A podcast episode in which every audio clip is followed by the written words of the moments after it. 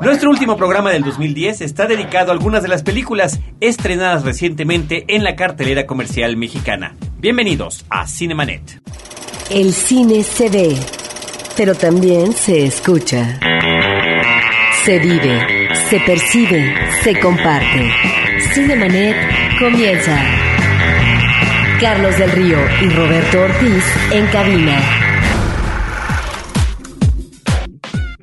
www.frecuenciacero.com.mx es nuestro portal principal. Este es Cinemanet, el programa dedicado al mundo cinematográfico. Yo soy Carlos del Río, les saludo y por supuesto que presento a Roberto Ortiz. Pues estamos aquí de nueva cuenta, Carlos, y con una película de los estrenos eh, de la que vamos a hablar, muy rezagada, por cierto, El listón blanco de Michael Haneke, que realmente después de un año de que se estrenara en el Festival eh, de Morelia, se exhibe comercialmente en esta ciudad metropolitana. Así es, el listón blanco, hablaremos de Tron, el legado, el asesino dentro de mí, Megamente y Red Social. Así que eh, antes de arrancar, yo quiero recordarles a todos los que nos escuchan nuestros eh, espacios en las redes sociales www.facebook.com diagonal cinemanet o arroba cinemanet en Twitter donde afortunadamente y gracias gracias a su preferencia, pues hemos sumado muchísimos cinéfilos que están al pendiente no solamente de lo que sucede en los podcasts, también en nuestra pequeña cápsula televisiva que tenemos semanalmente en Efecto TV, sino también con información de todo tipo que tratamos de compartir con todos ustedes. Así que muchísimas gracias por estar al pendiente y estar en este que es Roberto Ortiz, Paulina Villavicencio que está del otro lado del micrófono, Abel Cobos que está pues, como debe ser en la, en la última semana del año de vacaciones, lo cual nos da también mucho gusto. Y además con su novia. Además con un chico enamorado. Eh, sí, este, viviendo el amor a plenitud. Es su temporada del amor. Pero aquí estamos, 29 de diciembre del 2010. Esperemos que esto se publique antes de que acabe el año para que cumplamos plenamente con lo, con lo comentado. Y por otra parte, comentar que está pendiente, ya nos han preguntado por diferentes medios sobre nuestras películas favoritas del 2010. Este programa saldrá en los primeros días de enero del 2011. Así que por favor estén al pendiente. ¿Por qué? Porque pues quisimos terminar el año propiamente con inclusive veremos las películas que se estrenan en, el último día del año, en el último fin de semana de este 2010 para poderlas comentar y además que regresen algunas de las personas que nos acompañan normalmente en este recorrido de lo mejor del año. Así que Roberto, sin mayor preámbulo, vámonos con Tron, el Tron Legacy, una película que llega 28 años después de la cinta de la que es secuela. 28 años después, estamos hablando de un 1982, que fue un estupendo año para la ciencia ficción. E.T. por un lado, Blade Runner por otro lado, inclusive Star Trek en su eh, versión cinematográfica, en uno de sus mejores momentos, durante muchos años La ira de Khan, la segunda película, estuvo considerada como el mejor filme eh, de esta saga, principalmente televisiva, pero que también se convirtió en cinematográfica. Y por otro lado, Tron, producida por eh, la compañía de Walt Disney, venía a literalmente a romper parámetros en lo que tenía que ver con la producción de efectos especiales digitales. La primera vez que se utilizaba en la mayor cantidad posible los efectos por computadora para una película sin que esto significara que toda la película estuviera hecha así.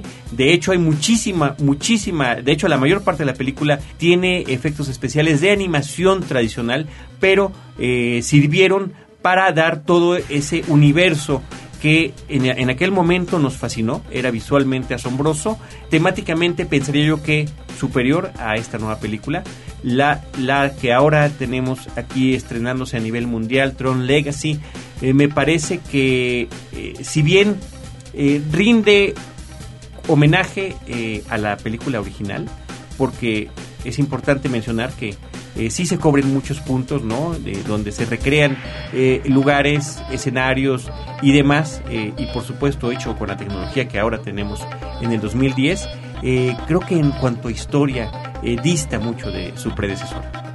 Sí, a mí me parece que es una película que argumentalmente no es una obra sólida, me parece que se abusa en ocasiones de la relación entre padre e hijo.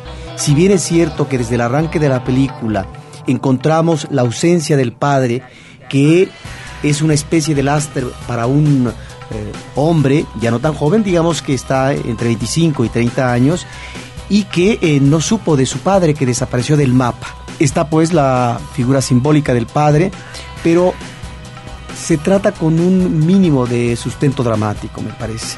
Es cierto, esta es una eh, de estas películas de acción, de ciencia ficción, de efectos especiales, donde a veces la anécdota está ahí, pero el sustento argumental cuenta muy poco, pero si se está poniendo por delante dicha relación, me parece que debieron de ponerle mayor atención a ella. Y por otro lado, hay como pasajes, eh, no sé si decir oscuros o más bien confusos, en cuanto a cuál sería la explicación. Tiene que haber una lógica con respecto a en dónde físicamente podemos ubicar los cuerpos de ciertos personajes que se introducen en un momento dado en el espacio virtual, ¿no? Están ahí los efectos especiales, Carlos, que finalmente son los efectos eh, de la actualidad eh, tecnológica y que de acuerdo a quienes eh, estuvieron en este trabajo, no copiaron o se distanciaron porque finalmente trabajaron parece ser que a posteriori de lo que fue la película de mm, Avatar tenemos obviamente escenas imaginativas y algo que a mí me gusta eh, mucho de la película, esto en su favor, es que hay eh, una banda musical impactante de un dueto que se llama Daft Punk, que me parece que es extraordinario. Sí, bueno, la música de Daft Punk ha sido elogiada eh, desde antes de que la película se estrenara porque se dio a conocer justamente eh, como parte de la, de la promoción de la película desde antes y bueno, ha, causado revuelo y se ha hablado muchísimo de, eh, de la música de Daft Punk en la película de Tron, además de que la gente de Daft Punk era fanática de la película original, querían participar de alguna manera, etcétera, etcétera, lo cual está extraordinariamente bien. Me parece muy bien que así sea. Sin embargo, eh, me parece que eh, nos quedamos cortos los que esperábamos, añorábamos eh, revivir las aventuras de seres humanos dentro del mundo virtual, dentro del mundo de las computadoras, lo que fue en su momento, insistiré, en el año de 1982. Una película que retaba la imaginación del espectador, porque estamos hablando de que los videojuegos en aquel entonces eran, en verdad, estaban en un estado primitivo. El director de la película original estaba, se había fascinado con el Pong, la bolita que rebotaba de un lado al otro, ¿no? El juego que este ingeniero en computación especializado, el personaje de Jeff Bridges, Kevin Flynn, jugaba y que le interesaban de las motos, eh, eh, pues eran simplemente rayitas que tenían que estorbarse las unas a las otras para que el juego acabara. Claro, ahora vemos todo eso con mucho mayor, eh, pues, mayor calidad de efectos especiales, ¿no? Sin embargo, la otra era una película que sí explicaba cómo podía la gente, ya había una explicación este, dentro de lo que tiene que ver con la ciencia ficción, de cómo podía ingresar la persona a una computadora y qué pasaba con su cuerpo. Ahí se comentaba que era afectada por un rayo láser que la desmaterializaba, las partículas quedaban de alguna manera suspendidas, en lo que la eh, conciencia de la persona ingresaba eh, en su versión digitalizada a el ambiente de la realidad virtual de los juegos y de la computadora, ¿no? En el, en el, en, el juego. Eh, y eso ya no se vuelve a mencionar en la, en la película nueva. ¿En qué otra cosa me parece, sobre todo porque aproveché ver Tron el legado y después revisité la película original? Bueno, había teclados touch, ¿no? O sea, uno, uno de ellos se recrea en la película El legado, donde este, está el vidrio y directamente ahí uno puede tocarlo. Pero otra cosa interesante, en esa época, Roberto, ya se planteaba el eh, movimiento físico del usuario para poder interactuar con los juegos. Es decir, cuando ingresaba el personaje de Jeff Bridges a el espacio virtual, él físicamente jugaba las cosas que eh, únicamente pues se hacían a través de las manijas en la computadora, como sucede con el Wii, como sucede con el Xbox, como sucede actualmente con el PlayStation 3 y demás consolas que, trabajan de esa manera, ¿no? Fue una película que se adelantaba en muchos sentidos a su época creo que Tron el Legado, si bien está a la vanguardia de la tecnología, no logra eh, distinguirse y marcar, como lo marcó la original, un hito.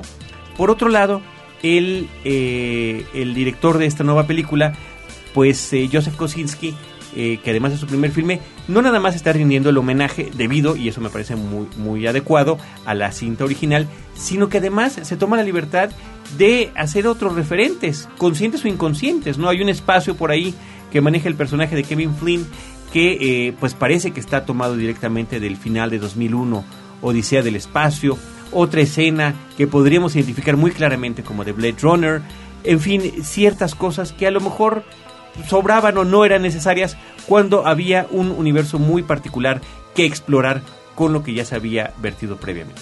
Ahora, nómbrame eh, a la actriz esta actriz que aparece ahí como personaje femenino principal que me parece que es muy seductora, realmente impresiona en la pantalla, tiene una vestimenta que resulta exquisita para el buen ojo, el ojo erótico del, espectador. Eso eh, por un lado. Por lo que se refiere a el argumento que nos está presentando la película, en esta realidad virtual, Carlos, lo que encontramos es eh, un mundo eh, que está regido por una especie como de dictador.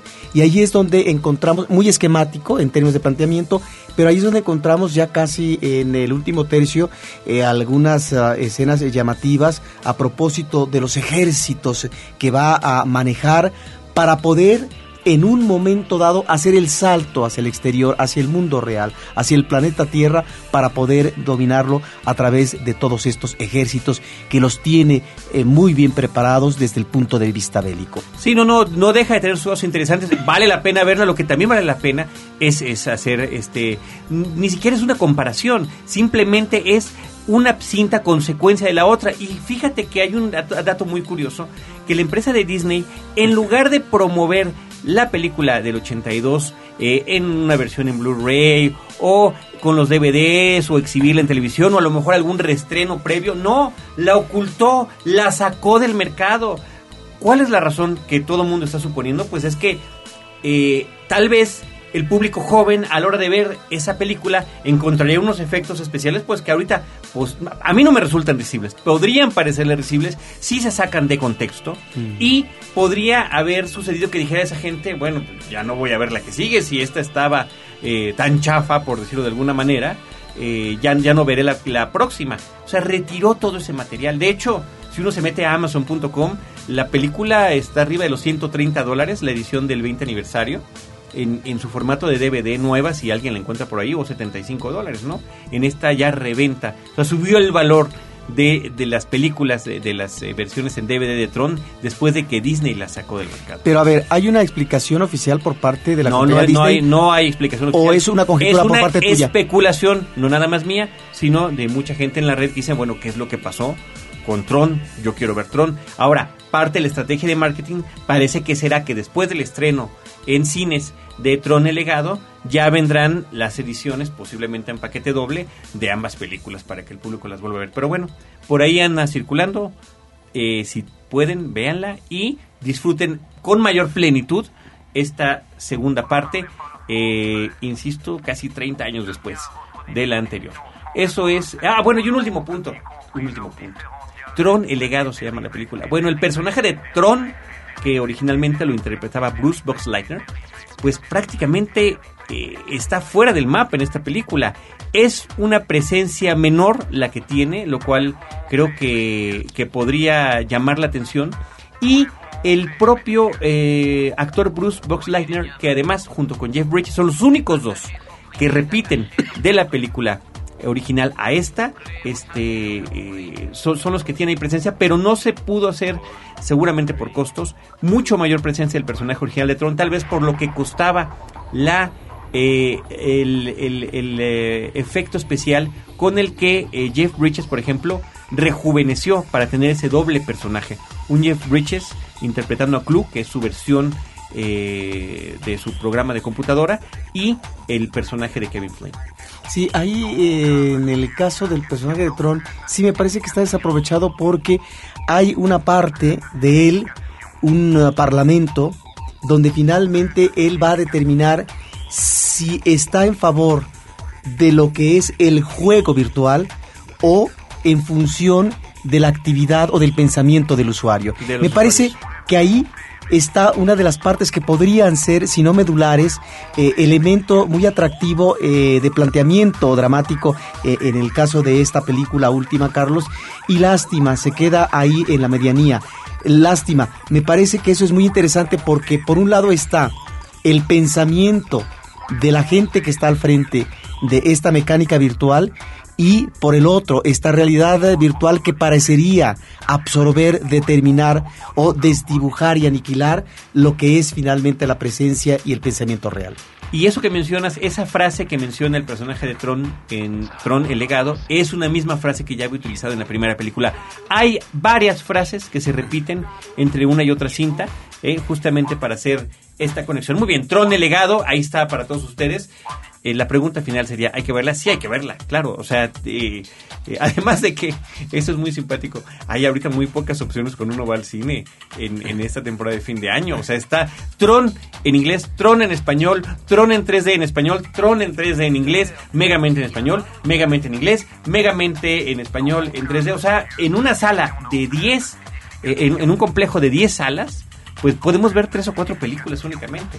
En fin, vámonos con la que sigue Roberto, El asesino dentro de mí, The Killer Inside Me. Sí, esta es una película que está basada en un clásico eh, policíaco de Jim Thompson. En una novela. En una novela, Carlos, eh, del cual ya se eh, había hecho eh, un, una película anterior por parte de Burt Kennedy. Esta película se hizo en 1972. Ahora, con respecto al escritor, ha llamado la atención a algunos directores del cine de tal manera que eh, fue fuente de inspiración para una película del 57 de Kubrick que se llama Senderos de Gloria, ni más ni menos, una de sus eh, magníficas películas en blanco y negro eh, de la primera parte de la trayectoria de Kubrick. Y también la Con película Kirk Douglas. con Kirk Douglas eh, ubicada en las trincheras eh, de la Primera Guerra Mundial.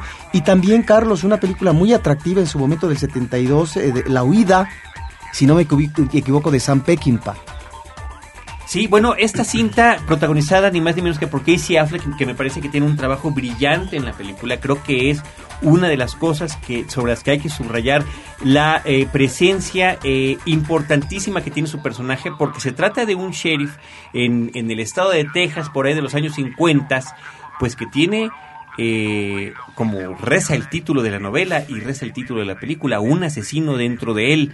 Es un hombre de un trato eh, muy, muy amable, Correcto. muy dócil, correcto, educado, como él mismo menciona además en alguna de las partes, tiene, tiene varias eh, partes la película en la que se escucha su voz en off, lo que está pensando, y dice aquí uno trata muy bien a las eh, personas, hombres o mujeres, independientemente de que después hay que arrestarlas, ¿no? Y este, pero tiene esta otra parte, este lado oscuro, que, bueno, primero pasa de el, eh, el sadismo, hacia finalmente el homicidio. Es un personaje que en principio me recuerda al de psicópata americano, donde también las apariencias definitivamente engañan, que está ubicado en uno de los estados eh, pues más eh, conservadores, incluso algunas veces reaccionarios, y si nos ubicamos en una década como a los años 50, pues todavía más, donde eh, es muy complicada la relación que hay entre donde es inclusive muy complicada la forma en la que se ejecuta la ley, ¿no? Hay por ahí una escena donde simplemente al gritarle a una persona que está lo cual cosa, eh, le, pueden disparar los agentes de la ley. Sí, me parece que la película se maneja en eh, dos uh, términos, uno más favorable que el otro, narrativamente. Esta parte de la descripción de un pueblo que se llama Central City, ubicado en el oeste de Texas, en 1957, me parece que está muy bien definido en cuanto a los personajes que la habitan lo que sería no solamente el ámbito de la justicia, es decir, el sheriff, sus uh, segundos de a bordo, como en el caso del personaje principal, interpretado por Affleck, sino también eh, lo que son eh, las fuerzas reales, las que determinan finalmente eh, lo que se va a hacer en ese pueblo o en esa ciudad. en este caso diríamos las fuerzas vivas, es decir, el rico del pueblo y eh, con pinches eh, que lo acompañan y otros personajes más que me parece que ahí está muy bien definida la atmósfera por parte del director. Eso me parece muy bien. Y me parece muy bien cómo le da seguimiento al personaje a propósito de su conducta. Hay una mirada muy atenta, muy pausada de este personaje principal, donde me parece que las eh, cosas ya no caminan convenientemente es cuando observamos estos exabruptos que tienen que ver efectivamente con relaciones sadomasoquistas con las mujeres, pero en donde, si bien hay atisbos de ubicar elementos eh, traumáticos de infancia, estos en principio no quedan esclarecidos. Igual puede no esclarecerlos el director, pero entonces tendríamos que tener mayor eh, elemento de apoyo para poder entender la conducta que él está manejando en la actualidad, es decir, en el presente. Ahí es donde me parece que hay una falla porque lo trata de completar el director a través me parece, y muy complacientemente, con reiteración de imágenes eh, sobre actos que él manejó con estas mujeres en la infancia, en el presente, de tal forma que eso se torna, si no gratuito, sí me parece que subraya demasiado ese tipo de acción y no nos dice mucho. La película me parece que por otra parte, Carlos, se acompaña muy bien por cierta música de época, está bien cobijada en la banda sonora y hay también ciertos alientos musicales de ópera que son magníficos. Y eh, bueno, habría que, habría que mencionar que en el reparto se encuentra Kate Hudson, Jessica Alba, Ned Beatty, Elias Coteas y Simon Baker, que em, están todos ellos muy bien en cada uno de los personajes que interpretan. Hay un buen manejo de los actores de la película, eh, pero estoy de acuerdo contigo. Me parece que lo que tiene que ver con el pasado no queda del todo explícito, quizá como nos gustaría para poder entender algunas cosas del presente. Y después lo que tiene que ver con el desenlace que resulta eh, un tanto confuso porque hay inclusive quien puede pensar, quizás se preste a interpretaciones de que lo que sucede al final de la película esté en la imaginación del propio asesino. No solamente por lo ridículo y extraño de las cosas que suceden, sino porque eh, al final resulta que estamos guiados por la narración de voz en off de este personaje. Sí, esta película de alguna manera recuerda aquella serie televisiva, Carlos, La Caldera del Diablo, ¿te acuerdas? Cuando eh, se habla de Pueblo Chico, Infierno Grande. Y en este caso estaríamos ante estos elementos propios del erotismo eh, llevados al extremo y que están sucediendo en un lugar donde eh, el, mundo social se maneja de una manera, como tú dices, eh, no oscurantista, pero sí muy conservadora. Y, sin embargo, los personajes principales nos están diciendo otra cosa. Por ejemplo, eh, me parece muy bien el personaje de la noviecita, que es una maestra, en donde está gozando de su sensualidad y del sexo con el personaje principal, y al mismo tiempo lo que sería la otra parte de un personaje femenino en ese pueblo que está ejerciendo de la, prostitución y que por lo tanto va a ser vista con malos ojos y en algún momento va a ser objeto más bien de uso por parte de un hijo ricacho. El asesino dentro de mí, The Killer Inside Me, es una cinta dirigida por Michael Winterbottom y eh, está basada en la novela de Jim Thompson. Cinemanet está de intermedio. Regresamos en un instante. En la historia, un viaje a través de los diferentes personajes, momentos y lugares que han marcado el rumbo de este mundo. Sin olvidar las narraciones literarias y la música que han dejado huella. La historia nunca fue tan amena y divertida. Un podcast de frecuencia cero, Digital Media Network. Ahora, diseñar y hospedar su página web será cosa de niños. En tan solo cinco pasos, hágalo usted mismo sin ser un experto en Internet. Ingrese a suempresa.com y active ahora mismo su plan.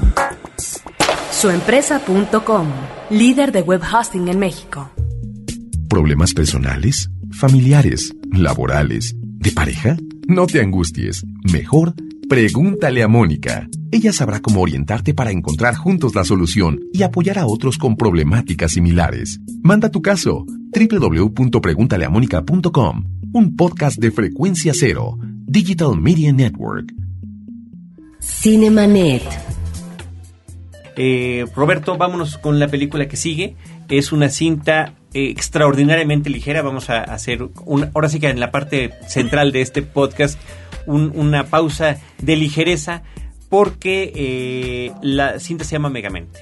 Megamente, Megamind es una cinta de animación que se puede en principio comparar muchísimo con otra película que vimos este año también animada que se llama eh, Despicable Me, mi villano favorito, porque en ambas películas el eh, personaje principal es justamente un gran villano eh, caricaturizado. Una caricatura de villanos que sí hemos visto voluntarias e involuntarias a lo largo de la historia del cine, involuntarias las de James Bond en muchos casos, y voluntarias como el Dr. Evil en la saga, en la trilogía de Austin Powers. En este caso, el villano caricaturizado está en el universo de los superhéroes, está emparentado por completo y de una manera muy clara eh, con el personaje de Superman, viene de un planeta que se está extinguiendo y es enviado para poderse salvar por sus padres al planeta Tierra. Sin embargo, en esta película de manera simultánea, otro, otro alienígena es enviado también a nuestro planeta. Prácticamente llegan juntas sus naves, pero uno logra convertirse por azares del destino, lo cual es, es muy interesante porque, eh, como, como rezan algunas eh, frases de la psicología más tradicional, infancia es destino, justamente las condiciones en las que crece el otro eh, superhéroe o el otro extraterrestre lo hacen que se convierta en un superhéroe y él, eh, Megamente, que finalmente acaba creciendo en una prisión, pues lo único que puede aprender es tratar de conseguir eh, lo que los mismos delincuentes hacen. Ahí se da esta relación no desde que llegan a la Tierra, porque hay una escena muy simpática cuando las naves van de manera paralela y los niños se voltean a ver, los bebés se voltean a ver el uno al otro, ¿no? Y ahí empieza esta relación que resulta indivisible a lo largo de los años. Eh, también me gusta mucho la película porque tiene que ver eh, con el ego, no nada más de los villanos, sino también de los héroes, la forma en la que son alabados por las multitudes y eh, creo que ahí eh, estamos tocando temas que normalmente no se abordan, ¿no? Toda esta forma en la que la gente, los niños, un pueblo o una ciudad pueden adorar a su superhéroe y cómo él lo toma como si fuera una estrella de rock, cuando finalmente lo que ese mismo superhéroe quisiera hacer es justamente otra cosa. En el momento en el que Megamente se queda sin su némesis es cuando ya no sabe qué hacer y tiene que buscar la manera de construir otro. Me parece que es una película que eh, si bien es, es, eh, fue, es toma de muchas otras cintas, eh, se agradece la forma en la que con un muy buen humor nos plantean todas estas situaciones. Parece ser, Carlos, una película que debe de aprovechar la familia en esos momentos de vacaciones de fin de año para llevar efectivamente a los pequeñines a ver estas películas que me parece que temáticamente agarra, atrapa puntos interesantes. Sí, me, digo, y subrayaré la palabra ligera. Es decir, hay otras películas muy superiores con temáticas similares como serían Los Increíbles, pero esta entra en esa línea y creo que lo hace con mucha dignidad. Roberto, vámonos ahora sí con algo muchísimo más serio. Tú mencionabas eh, cuando iniciábamos este programa El Listón Blanco, Das Weiße Band, la película alemana que estuvo nominada eh, este año eh, en la categoría de mejor cinta extranjera en los Óscares, la película de Michael Haneke, que finalmente fue vencida por la película argentina El secreto de sus ojos, una película que efectivamente se había estrenado fuera del circuito comercial en nuestro país desde hace un año, desde el año pasado, pero que hasta ahora llega a la cartera comercial. Sí, esta película me parece que no tenía oportunidad de ganarse el premio Oscar porque ya había un antecedente del premio principal en el Festival de Cannes en Francia. Es una película infinitamente superior a la ganadora argentina de este año, pero en fin, en el caso de Listón eh, Blanco, Haneke, el director, ha dicho que él hace películas eh, no propiamente convencionales, sino que hace las películas que él quisiera observar como espectador. Dice él que hace películas que apelan a la inteligencia del público y que no lo subestiman. Hace películas que dicen algo. Eso lo mencionó recientemente en una entrevista que le hicieron en un periódico de este país. Y bueno, nos encontramos en el caso de Listón Blanco efectivamente ante una película que nos ofrece al final, porque hay un final abierto, Carlos, no obstante las situaciones dramáticas, espeluznantes que nos está presentando en la película, hay un final en donde el público puede hacer más de una lectura. Y me parece que a partir de ciertos eventos uh, difíciles, trágicos, uh, eh, terribles que suceden en un pueblo, en Alemania, en una aldea eh, ubicada a principios del siglo XX, bueno, estamos hablando, Carlos, eh, de varias cosas. Algunos dicen que esta es una película, una especie de metáfora de lo que varios años después sería el ascenso del nazismo. Es decir, cómo se germina en eh, lo que es la conducta y el comportamiento de un pueblo, cierto tipo eh, de modelo eh, que va a abrazar un tipo de gobierno dictatorial. Pero también se pueden ver otras cosas, se puede ver también a un pueblo en situación de riesgo, estamos hablando obviamente de la provincia, por lo tanto estamos hablando de una comunidad cerrada donde finalmente ciertas situaciones difíciles y terribles que acontecen ahí pueden dar paso, Carlos, a lo que es el acto de la intolerancia, pero también estamos familiarmente ante lo que podría ser la manipulación por parte de un patriarca. En este caso, eh, una gente muy religiosa, porque estamos también ante el manejo de la religión que puede llegar a eh, tintes eh, fanáticos. Me parece que estamos ante una película compleja y muy rica muy compleja, muy poderosa, una cinta eh, filmada completamente en blanco y negro, está ubicada en los años previos a la Primera Guerra Mundial y hay una serie de situaciones que empiezan a ocurrir, una serie eh, al principio parecerían travesuras, pero van creciendo en intensidad en la forma en la que lastiman a ciertas personas, eh, donde no se sabe quién es o quiénes son las que las están cometiendo. En ese ambiente enrarecido, en este pequeño poblado, es donde nos encontramos justamente con toda esa serie de personajes que dan una cara hacia afuera y otra completamente distinta hacia el interior. Creo que hay unas escenas que son eh, en verdad infames, algunas eh, gráficamente, otras tan solo con palabras. Hay una escena por ahí de un monólogo prácticamente, no, no se podría llamar diálogo, que le dice un eh, hombre a su esposa después de tener una relación eh, sexual. Eso es verdaderamente tremendo. Es un ambiente, como el que tú dices, Roberto, eh, completamente complejo. Sí, ahora, en el caso de el tema que está tratando o los temas que está tratando Haneke, me parece que de alguna manera ya están eh, manejados en otras de sus películas. Podría yo mencionar Juegos Divertidos, del cual él hace una segunda versión, eh, la película terrible dramáticamente como La pianista o eh, la película Caché. Me parece que estamos ante temas humanos como el complejo de culpa, Carlos, como lo que podría ser la contención, la represión sexual, los miedos que se vuelven en un momento o tienen un efecto paranoico.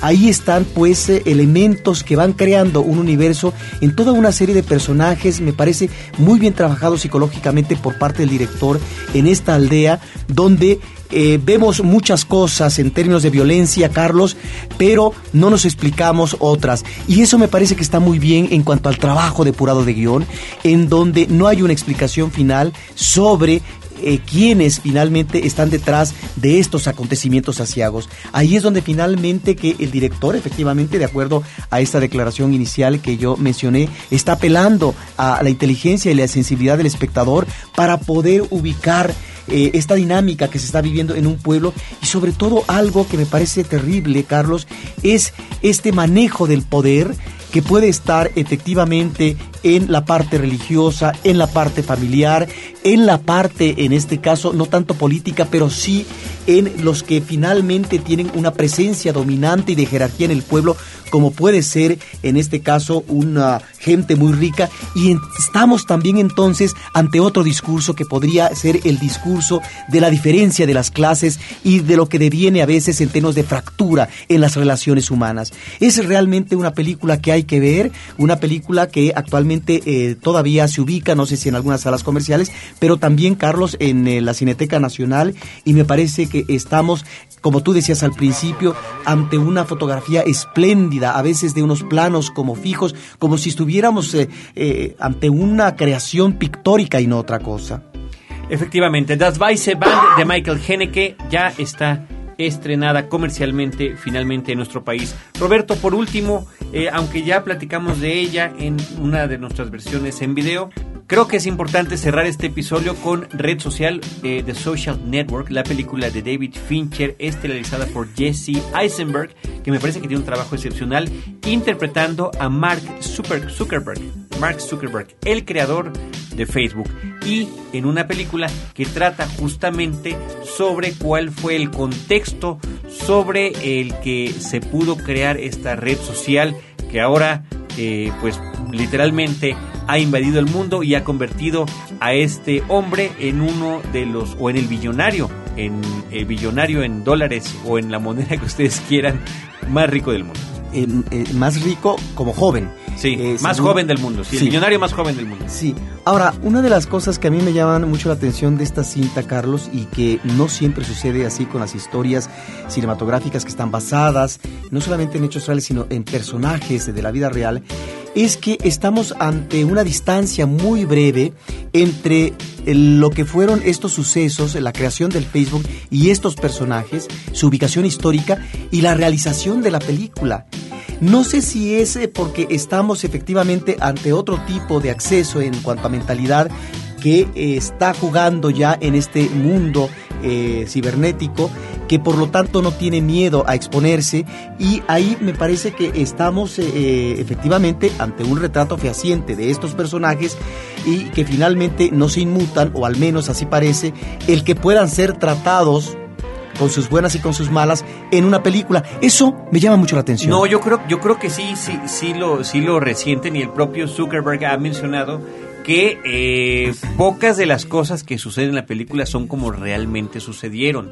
La cinta no está basada en entrevistas con Zuckerberg, ni está avalada por él, ni mucho menos. La película toma eh, como fuente principal la serie de transcripciones de un juicio que hubo por los derechos de la creación de Facebook. Y es justamente como arranca la película, cuando los, los jóvenes universitarios, que, los jóvenes que se conocieron en la universidad, y que crearon esto están enfrentándose en un en un en un en una demanda, en una denuncia por ver si tienen o no derecho a las regalías que esto ha generado a lo largo de los años. Ese ese ese juicio que realmente sucedió, ese acto legal eh, generó una serie de cosas que sobre las que está basada la película, pero el propio el propio Zuckerberg ha dicho eh, uno dice en esas, en, esos, en esas declaraciones cosas que a veces no son ciertas. O sea, no podemos creer lo que ahí está pasando. Sin embargo, creo que sí nos puede dar una idea de cuál era el contexto en el que las cosas estaban generando y sí nos puede hablar mucho de la personalidad, no solamente de Zuckerberg, sino de la gente que lo rodea. Yo creo que el director logra una magnífica aproximación. Efectivamente, no es que pretenda eh, una transcripción realista con respecto al perfil activo y neurótico de los estudiantes, Carlos, que están retratados, pero esta misma narración nerviosa me parece que logra eh, un acercamiento muy válido hacia cierto tipo de conducta. Y ahí es donde me parece que estamos ante una descripción muy atractiva por parte del director de estos jóvenes inquietos de una universidad prestigiada, con una inteligencia brillante y que en un momento dado de su existencia dentro eh, del ámbito estudiantil dicen vamos a hacer esto y resulta que trascienden mundialmente. Ahí es donde eh, esa descripción de este ámbito en el que viven y de ellos como ejes motores de estar acercándose a lo que finalmente es cuajar una idea brillante, eh, es yo creo que uno de los resultados ah, favorables por parte de la cinta. No, y me parece que todo eso se debe principalmente al trabajo del director David Fincher. Es un hombre que es eh, extraordinariamente impecable para el manejo de sus películas, de sus historias, de sus personajes y eh, se ha hablado tanto de esta película que está considerada como uno de los filmes importantes de este 2010 eh, de la producción estadounidense. Eh, se comenta mucho que puede ser muy seguramente lo será, nominada a los premios Oscar, los premios de la Academia, en categorías importantes como dirección, como mejor película y posiblemente como mejor actor. Yo estoy de acuerdo en que es una buena película, sin embargo no me mueve tanto como para que pudiera yo considerarla como uno de los mejores eh, filmes de este 2010. Bueno, tal no mueve tanto tal vez, Carlos, que el personaje de principal, eh, el creador eh, del Facebook, es un personaje que ante el público se vuelve insoportable. Es un personaje que simplemente uno puede rechazar desde el principio, sobre todo cuando vemos la manera cómo maneja una relación y el trato que le da a una chica. Sí, el rompimiento de una relación. Sí, entonces, bueno, eso que pertenece al ámbito de lo privado y la forma como lo plantea el director, pues eh, nos mueve efectivamente conductas muy neuróticas, Carlos, pero sí pareciera que estamos efectivamente ante una película que eh, mira hacia estos eh, eh, especies de geniecillos, ¿verdad? Que finalmente lograron un proyecto que ahora eh, tiene un gran mercado y una incidencia en muchos países y en millones de usuarios. Bueno, ya lo decíamos en un comentario previo, es, eh, por llamarlo de alguna manera irónica, la venganza de los nerds. Cómo estas gentes que se dedican, estas personas que se dedican al estudio eh, o, que son eh, dotadas, porque finalmente se supone que está mucho más allá de la media el intelecto de Zuckerberg, pueden llegar a construir cosas de esta naturaleza, pero al mismo tiempo estar, eh, a pesar del dinero, a pesar del reconocimiento, a pesar del éxito, estar de una manera eh, en una soledad eh, prácticamente indescriptible y eso me parece que está, el asunto de la soledad me parece que está muy bien retratado en la película. Cómo vive este hombre esta soledad y cómo lidia con ella y creo que lidia no de la mejor manera. Sí, esta soledad que eh, lleva a una ausencia también de vínculos sentimentales y que en la película pareciera que esta escasez de sentimientos eh, amorosos y demás, pareciera que dan pie a un manejo de la vida por otro sendero y que es el sendero del invento propio de la tecnología cibernética. Pues ahí tienen ustedes red social de Social Network de David Fincher con Jesse Eisenberg. Está también Justin Timberlake, me parece que está muy bien en su papel en la película. Y eh, los, eh, los filmes que comentamos en esta ocasión fueron Tron, El legado, Asesino dentro de mí, Megamente, El Listón Blanco y finalmente la red social. Eh, nosotros queremos agradecer a todos ustedes por habernos acompañado en este podcast, por habernos acompañado a lo largo de este 2010, que ya cuando escuchen ustedes esto ya habrá concluido, pero también les invitamos a que continuemos juntos eh, viviendo la cinefilia de manera compartida a través de este medio. Muchísimas gracias a nuestro equipo de producción, Abel Cobos, Paulina Villavicencio, eh, Germán del Olmo en Efecto TV, que es quien nos produce las cápsulas que aparecen los jueves en el programa de Efecto TV Espectáculos, canal 125 eh, de Cablevisión y 234 de Sky. Eh, desde estos micrófonos, Roberto y yo les agradecemos que nos hayan acompañado. Los esperamos en el 2011 con cine, cine y más cine.